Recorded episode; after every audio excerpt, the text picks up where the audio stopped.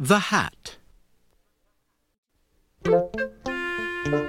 On Toad's birthday, Frog gave him a hat. Toad was delighted. Happy birthday, said Frog. Toad put on the hat. It fell down over his eyes. I am sorry, said Frog. That hat is much too big for you. I will give you something else. No, said Toad. This hat is your present to me. I like it. I will wear it the way it is. Frog and Toad went for a walk. Toad tripped over a rock. He bumped into a tree. He fell in a hole. Frog, said Toad, I can't see anything. I will not be able to wear your beautiful present. This is a sad birthday for me. Frog and Toad were sad for a while. Then Frog said, Toad, here is what you must do. Tonight, when you go to bed, you must think some very big thoughts.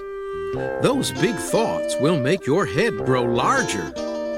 In the morning, your new hat may fit. What a good idea, said Toad. That night, when Toad went to bed, he thought the biggest thoughts that he could think.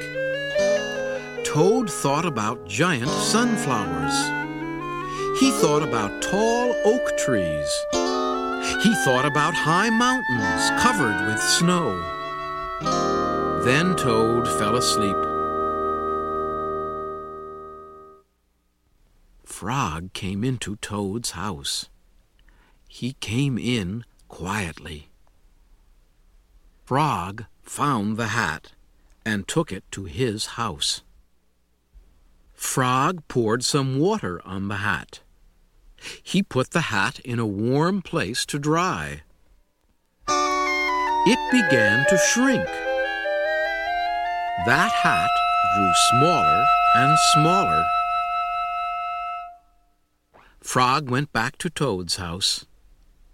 Toad was still fast asleep. Frog put the hat back on the hook where he found it.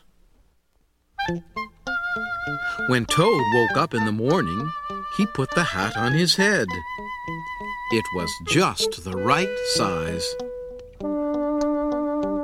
Toad ran to Frog's house.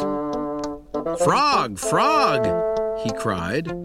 All those big thoughts have made my head much larger.